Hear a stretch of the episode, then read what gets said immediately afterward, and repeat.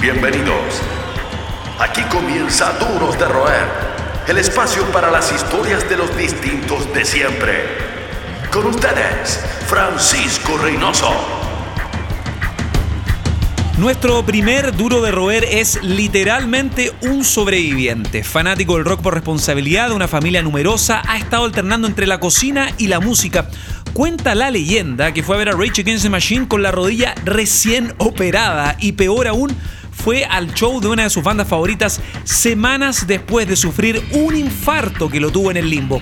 Guitarrista en De Gansos, empresario gastronómico, comunicador y ante todo cocinero, queremos dar la bienvenida a nuestro primer show de los distintos de siempre al señor Tomás Olivera.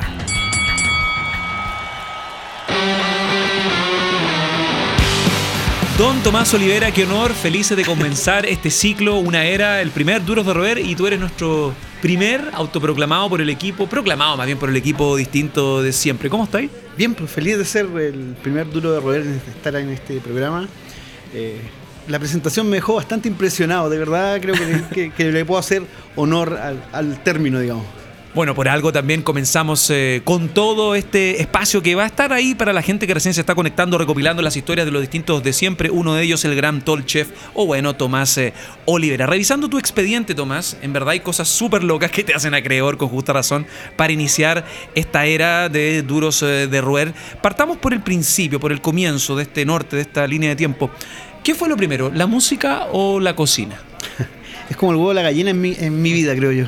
No, sabría decirte eh, exactamente cuál es, porque Oliveras, eh, nueve hermanos, Leivas, 16, o sea, familia muy numerosa, 16 tíos o nueve por el otro, reuniones familiares con abuelas donde la cocina la mandaban ellas, entonces claramente la cocina siempre estaba.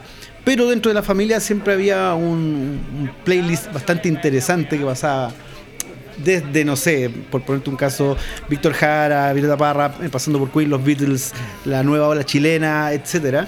Eh, hasta por los tíos que guitarreaban. O sea, la música y la cocina siempre han estado presentes en mi vida. Yo creo que no sé si, no sé cuál de las dos es más fundamental en mi vida. Claramente por profesión eh, debería decir la cocina, pero por experiencia de vida creo que están empatadas 50-50. Igual hay mucho de memoria emotiva, em, olores, sabores, o ya sea con acordes o melodías entre estas dos pasiones. Me imagino que estos dos mundos son capaces de convivir súper bien actualmente, ¿no? Absolutamente. soy un convencido que tanto la, cocina como la música son dos disciplinas que son capaces de estimular la memoria emotiva. Tú mm. pegáis una cucharada, una masticada, algo y te acordáis el famoso efecto ratatouille. ¿Te mm. acordáis de algo que te pasó cuando probaste por primera vez o cuando esa, esa cosa te, empezó a gustar. Eh, y con la música pasa lo mismo, hay una en el metro, en el auto, vas escuchando una canción o te toca una te tocan una canción y te acordáis de algún momento de tu vida que tiene que, ver con felicidad o incluso tristeza, porque también tiene que ver. Tomás un tipo con los hitos tan marcados como los tuyos en todo sentido, porque la vida tiene altos y bajos, hitos, proeza y también bajones En, todo sentido. Ha sido una hermosa montaña rusa mi vida. Intensa por lo demás. Bueno, un duro de roer, un distinto de siempre. ¿Sería posible como identificar exactamente el momento cuando tú enganchas 100% con el rock y se vuelve algo importante en tu ADN? A ver, yo, Hay mucha crianza familiar, entiendo, en ese tema, ¿no? Niños, niños. A ver, mis primeros recuerdos de, música rock propiamente tal en inglés están relacionados directamente eh, con mi tío Mario, que es mi tío de abajo arriba, el segundo de los Leiva, que es más que, más que un tío, era como un hermano mayor. Eh, él me llevó por ser cuando era chico a ver Superman al cine, porque había ir que ir a ver al cine, Guerra de las Galaxias, y él era fanático de Queen. Y nunca me voy a olvidar eh, que siendo más, más específico aún, yo creo que eh, la guitarra distorsionada de algunas canciones de Queen fue lo primero que me llamó la atención, tratar de descubrir más de eso. Y ahí, bueno, claramente después se me abre la cancha, me doy cuenta que mi mamá de chico yo escuchaba tanto los Rolling Stones como los Beatles, que tenía todo que ver y, ahí se me abre otro camino. Hay un par de tíos que es fanático de Zeppelin y la paleta de colores se empieza a ampliar. Como tú mencionabas, eh, bueno, hablamos del Zeppelin, eh, de Queen. Nosotros, en un ejercicio súper riguroso, acucioso, nuestro equipo es multitasking, multiplataforma, te hicimos eh, una gran prueba de ADN, hay que decirlo. ¿Y qué encontramos en tu prueba de ADN? Encontramos mucho de los Ramones, de Fake No More, Queen, como tú señalabas, Rolling Stones. Pero fuera de todo eso, fuera de esas primeras señas, esos primeros estímulos que tuviste por un tema familiar, de lo que encontrabas en el momento, hay un momento, y por ello quiero detenerme en aquello, un momento medio epifánico en tu, en tu infancia juntando plata para mm, un show de Soda Stereo y la Quinta Vergara, ¿no? Cuéntame de eso. fue el lanzamiento del disco Signos. Oh. Año 85-86. Ahí, tengo una discusión con amigos respecto a la fecha exacta. Eh, a mí ya me gustaban Los Prisioneros y otras bandas del rock local. Ya las conocía, no sé si me gustaban tanto. Los Prisioneros era lo que más me, me, atraía a seguir escuchándolo. Eh, y fue fueron los primeros que yo dije, esta es la música que siempre me gustó en inglés, pero que yo no entendía nada y que ahora entiendo. Mm. Y más encima con el mensaje que tenía, imagínate, yo tenía 13, 14 años, a esa edad... Eh, todos tenemos un enano punk dentro de que, que, esta música lo despierta y lo hace entender para dónde va ese, estilo de, de vida y de pensamiento. Pero curiosamente ya también venía toda esta movida más un poco más pop rock de, que venía Argentina, que, venía de la mano con, apareciendo los en, medios también, nuestras vidas. Los medios que habían le dan con todo. Había la radio Galaxia, si no me equivoco, era mm. la que tocaba todo el día eh, de, esta música, bueno, que era para nosotros era lo que más había. Y claro, viene el lanzamiento y yo no tenía plata, tenía como te digo 13, 14 años, creo que estaba en octavo, y vendí un vestón de colegio en la Feria de las Pulgas de la Avenida Argentina. Eh, está la iglesia 12 Apóstoles ahí, donde está el Congreso había un hospital que era el Hospital Deforme. Y había una calle entre medio del hospital y la iglesia que ya no existe. Eh, y ahí se ponían las señoras a comprar ropa usada. Y yo fui y vendí mi vestón. De ahí me fui a la Casa María, compré mi entrada. Y me acuerdo que fui solo a ese concierto. Y, y, quedé alucinado porque igual la puesta en escena no tenía nada que ver con lo que hacían en el fondo las bandas locales. Yo, que después, era como el New Wave, ¿no? Para, para, la gente que, para la gente que tenía las primeras experiencias, no había tanta información. Y, claro, yo creo que mucha gente después de esos estéreos eh, encontró un camino hacia el, hacia el New Wave, porque no lo ignoraban quizás. Pero claramente todo lo que tenía que ver con vestuario, puesta en escena, luces, etcétera, era una, una cosa bastante impactante. Cómo se extraña Soa Stereo y todo lo que conllevó, incluso hasta el show de despedida del Estadio Nacional, que fue algo memorable el 2007. Te quiero llevar al 2012, fuera de los 80, eh, viviste momentos complicados, ya la gente escuchó tu introducción, que era bien emotiva, tenía un crescendo ahí casi cinematográfico, y dentro de esos momentos difíciles, eh, eh, sufriste un infarto grave que casi te lleva para el Olimpo del Rock, en cierta medida, y aún así convaleciente, esto, corrígeme si estoy equivocado, pero entiendo que te escapaste a Lollapalooza para ver a Google, a Google Bordelo. a un medio ahí al límite, medio a morir saltando, ¿no? A ver, a mí en el año 2012 me dio un infarto a Google miocardio. Mm. Tal cual, o sea, no, fue en pre-infarto ni una de esas cosas. Eh, cayó obviamente a la clínica, me operaron y todo. Y ya de por sí, cuando te pasa algo así, te cambia la vida. O sea, igual que hay temeroso de hacer cosas físicas al principio. Después te das cuenta que uno se recupera bien. Eh, esto fue a las tres semanas del infarto, estaba la palusa y venía Google Bordelo y yo quería, ir, quería verlo. Y le pedí permiso al doctor y me dijo, tienes dos horas para ir. dije, no alcanza. Bueno, tienes tres horas entre que te desplazas por la Tampoco te da, yo creo. Tampoco te da. Le mentiste al doctor. Caminando lento. Bueno, cuento corto fui, veo, veo a Google Bordelo, que fue un show increíble. Al mediodía, bueno, de los sí, sí, lo de la tarde, tres y media de la tarde. Sí.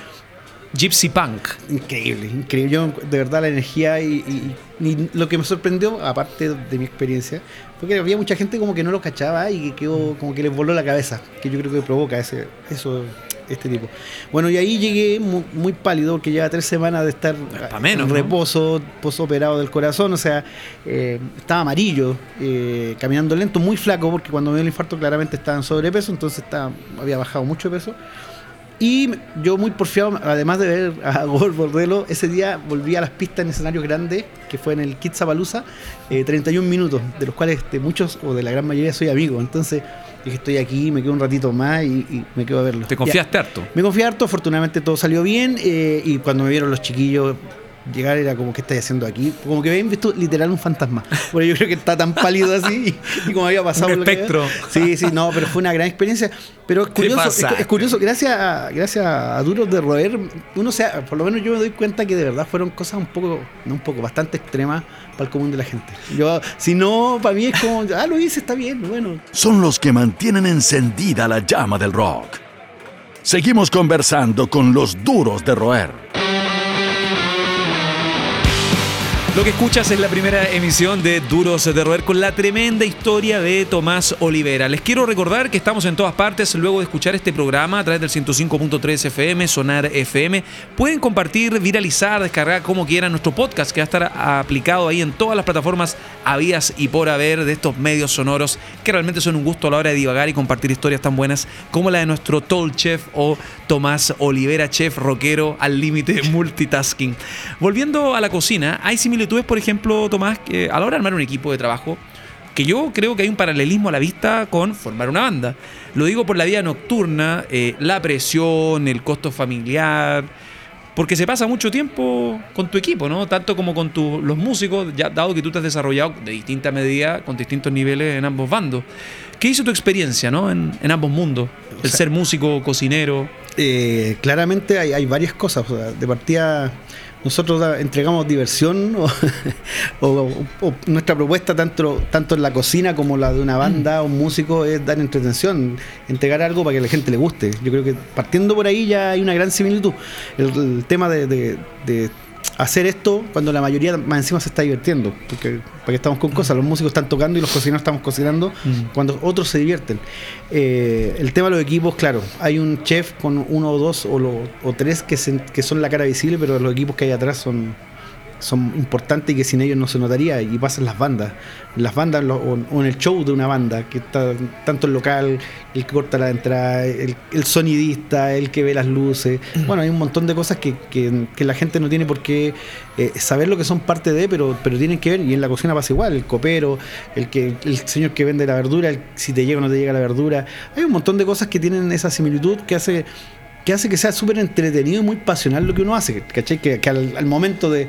que es toda esa mise en place, esa mm. previa que, que, hay en la cocina, también existe en la música. El ritual, Y que al momento de ya de estar ahí poniendo todo en escena, que es en la cocina, el momento del rush que le llamamos nosotros, que es cuando llega el golpe de gente, eh, ese es el momento del show para nosotros. O sea, eh, el resto es solo prueba de sonido viéndolo desde afuera, quizás eh, para nosotros los comillas, turistas en la cocina, no con eh, tu nivel de bagaje, el mayor ejemplo referente eh, en esta mezcla entre rock y cocina vendría siendo el fallecido Anthony Bourdain, ¿no?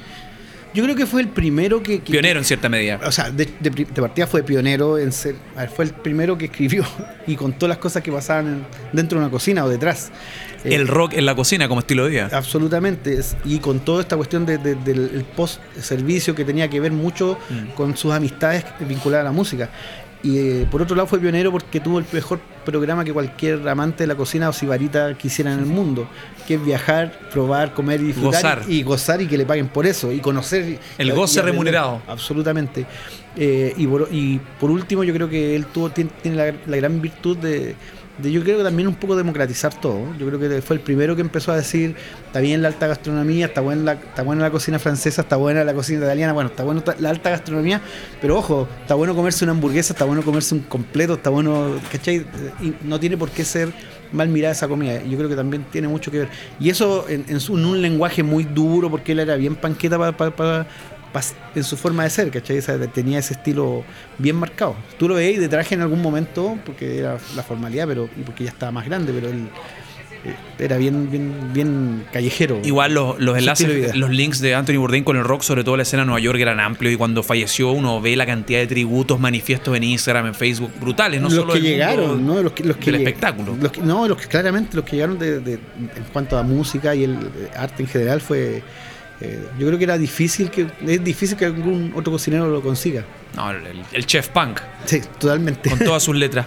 Oye, eh, también en tu faceta de músico, que está desarrollada y no es tan visible, obviamente, con todo el área culinaria donde te has transformado una marca en sí. Tocaste con De Gansos, entre otras eh, experiencias musicales. ¿Cómo nace la idea de formar una banda teniendo tan poco tiempo? ¿Y en qué quedó esa, esa parte de tu vida? ¿Cómo la sentiste? Si es que cerraste la puerta, claro. Está no, no, no, no. Está en stand-by. No, no, está cerrada eh, por temas laborales, obviamente hay, que parar. En la banda, el ganso es el, músico músico, pero también pero trabaja para vivir, como la gran mayoría.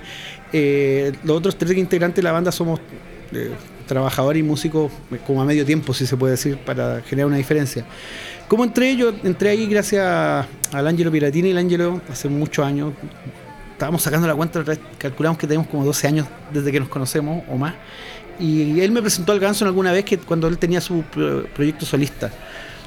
Eh, uno de sus proyectos solistas. Y ahí me dice amigo el Ganso, un día me dice tocar en el bar de René. Oye, Tommy, tocate un tema con nosotros. Toqué un tema, después, oye, tocamos la SCD, tócate dos temas.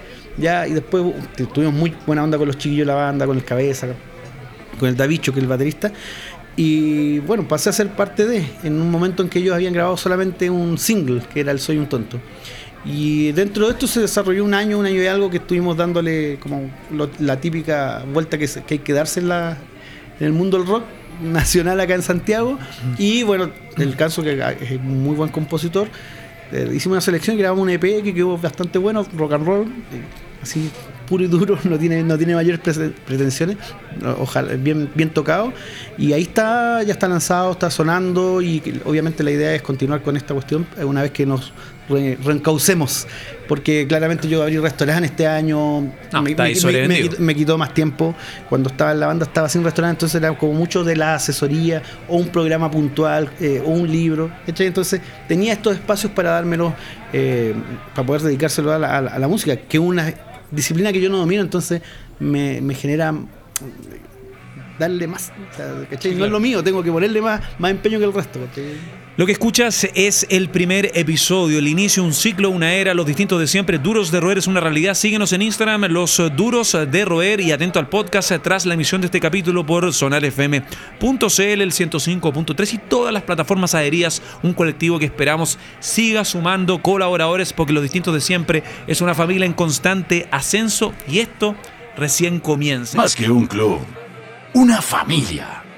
Sigues junto a los duros de roer.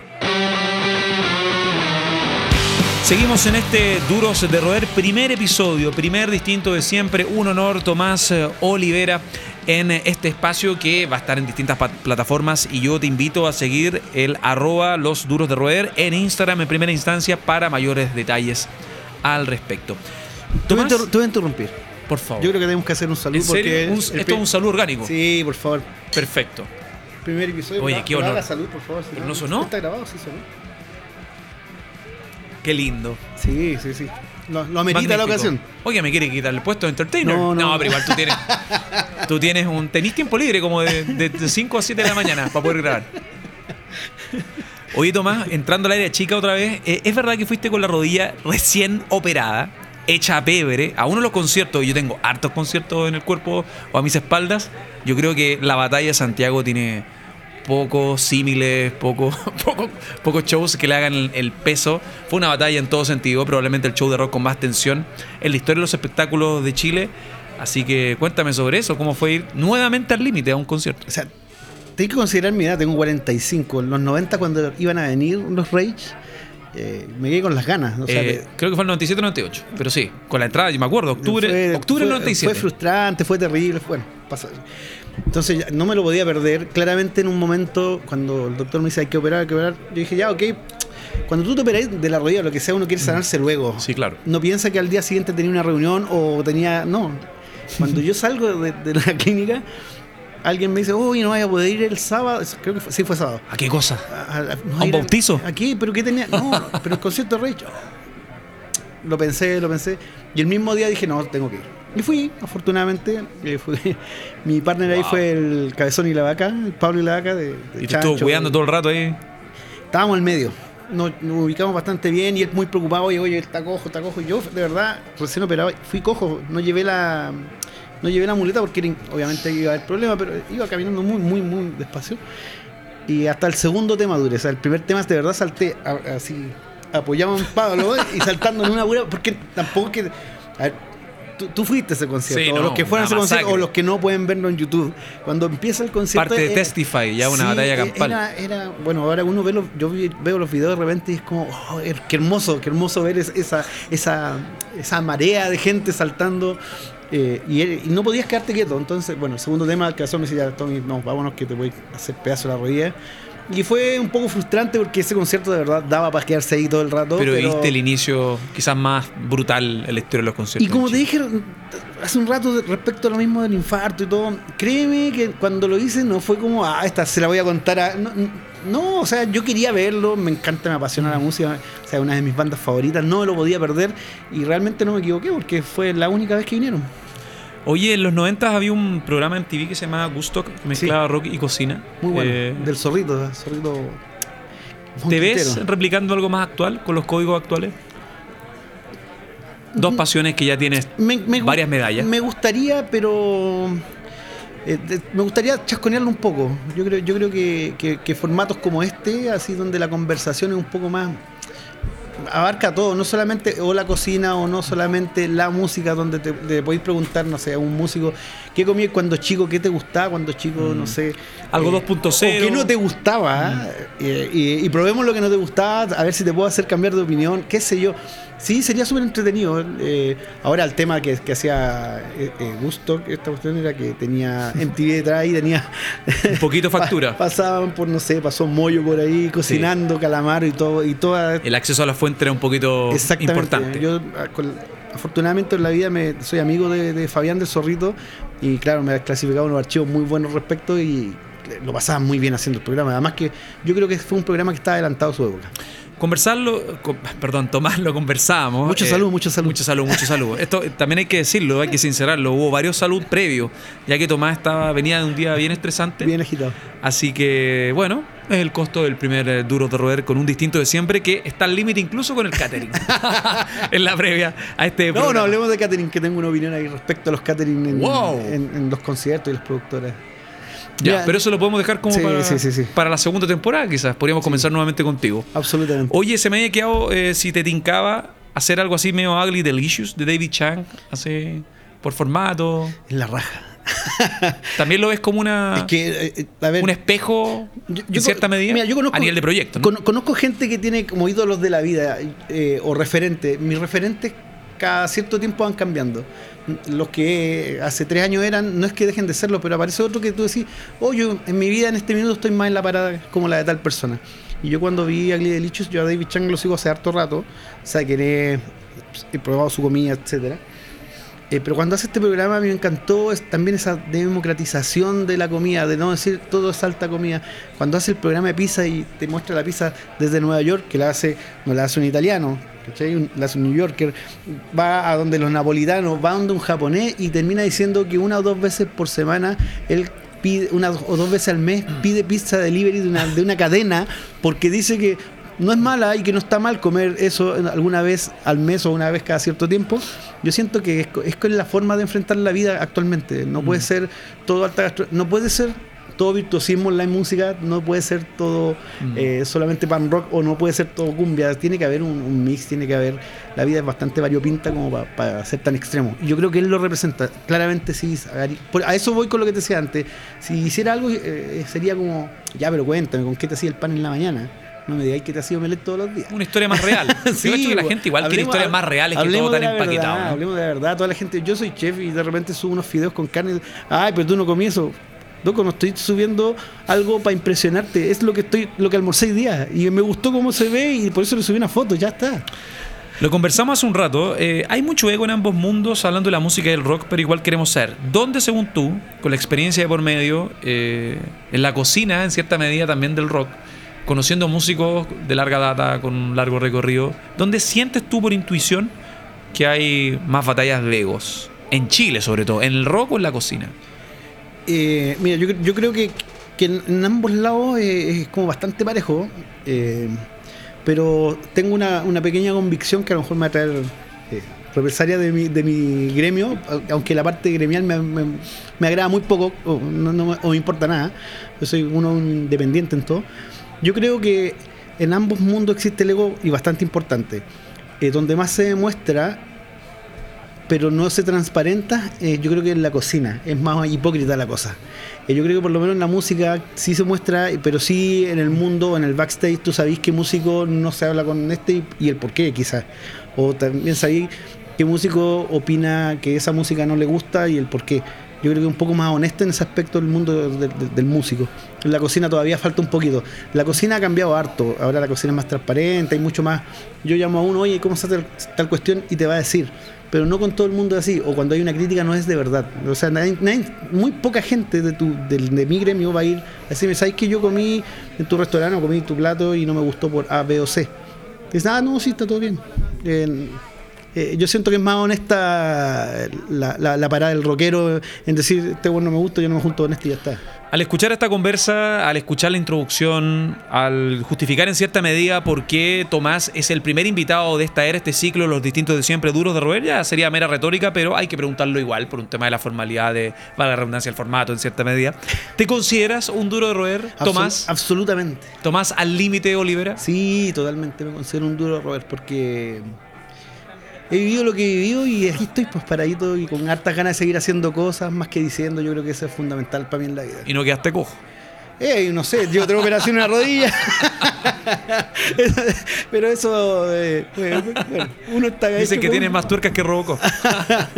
no, no, sí, totalmente. Tengo una convicción de vida bastante importante. Tengo una convicción de vida bastante importante para creer que soy un duro de roer. Tengo el cuero chancho bastante curtido. Esto fue Duros de Roer Podcast. El club de los distintos de siempre. El último apaga la luz. Hasta la próxima.